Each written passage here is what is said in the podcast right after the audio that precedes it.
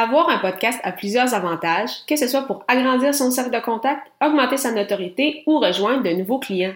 C'est aussi une belle façon de créer du contenu, mais il faut tout de même faire attention à certains détails pour ne pas perdre de temps. Tous les détails dans cet épisode sur comment sauver du temps avec son podcast. Les médias sociaux en affaires est votre rendez-vous hebdomadaire pour en connaître davantage sur les différents réseaux sociaux et les plateformes de création de contenu dans un contexte d'affaires. Chaque semaine, je, Amélie Delebel, répondrai à une question thématique qui vous permettra d'appliquer concrètement ces conseils pour votre entreprise. C'est parti!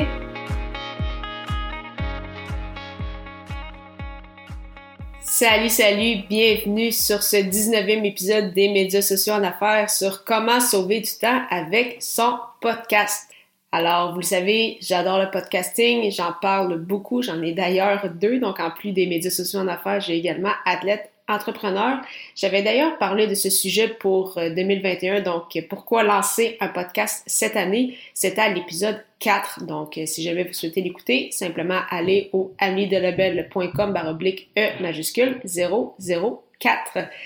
Donc oui, c'est une façon de créer du contenu que j'adore, mais il y a quand même petit point à faire attention pour ne pas perdre de temps avec son balado. Le premier point, c'est bien sûr de faire attention à votre environnement. Donc, euh, des fois, des gens vont euh, essayer d'acheter l'équipement le plus cher, vont acheter des, une bonne console, un bon micro, vont vraiment mettre beaucoup euh, d'argent au niveau de l'équipement, mais sans nécessairement contrôler l'environnement en pensant que oh, tout ça peut se régler avec le logiciel de montage.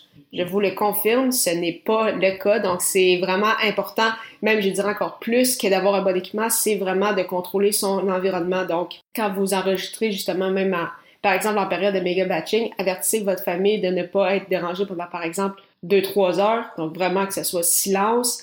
Euh, si possible, avoir une pièce où vous allez justement mettre votre équipement pas proche d'une autoroute pour euh, justement pas entendre les bruits des voitures faire attention aux bruits parasites, surtout l'été, donc avec les, euh, les, ventilateurs.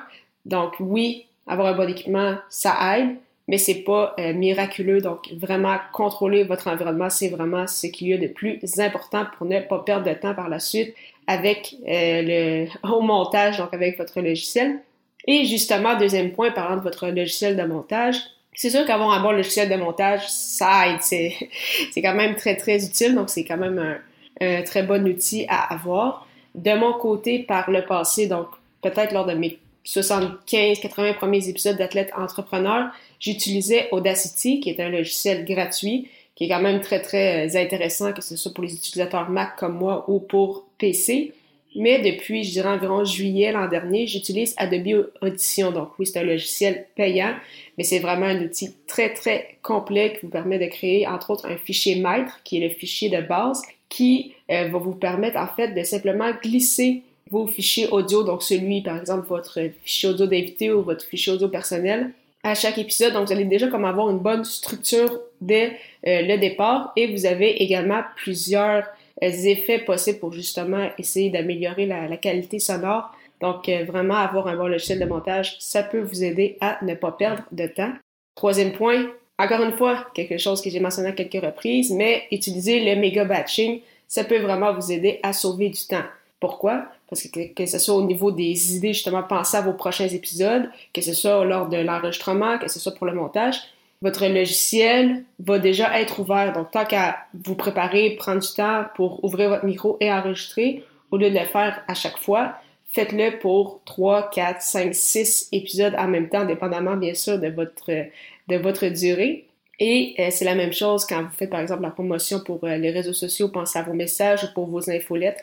Donc c'est ce que je fais de mon côté, euh, comme vous en doutez, pour les médias sociaux en affaires, mais également le plus possible avec athlète entrepreneur lors de mes entrevues. Donc j'essaie de les condenser le plus possible, par exemple sur, sur une semaine. Ainsi, je sais déjà que je vais avoir par exemple quatre entrevues pour le prochain mois. Et donc, ça. Aide beaucoup pour, euh, pour sauver du temps, justement, planifier un peu, euh, un peu tout ça. Mais euh, je vous recommande toutefois d'attendre quand même d'avoir une dizaine d'épisodes derrière la cravate, d'avoir une certaine structure avant de vous lancer dans le méga patching. Dernier point, si jamais vous avez justement la structure et bien sûr les ressources, déléguées. Donc, de cette façon-là, vous allez pouvoir vous concentrer sur ce dont pourquoi les, les gens vous payent Et euh, vous allez ainsi avoir plus de temps vraiment pour créer le contenu, ce qui est le plus important. Et donc, vous pourrez euh, délaisser, euh, déléguer au besoin à une agence ou à un travailleur autonome, donc les notes d'épisode et le montage. Donc, vraiment, ça va vous permettre de vous concentrer à 100% sur la création de contenu. En résumé, ou faire attention pour ne pas perdre de temps avec son podcast, faites bien attention de bien contrôler votre environnement, choisissez un bon logiciel de montage, utilisez le méga batching après une dizaine d'épisodes derrière la cravate et, si possible, déléguer. Si vous avez aimé cet épisode, j'apprécierais beaucoup si vous laissiez un commentaire sur votre plateforme d'écoute préférée en m'indiquant le conseil qui vous a été le plus utile. C'est toujours très agréable de vous lire. La semaine prochaine, je répondrai à la question comment créer du contenu pertinent? Ne manquez pas ça.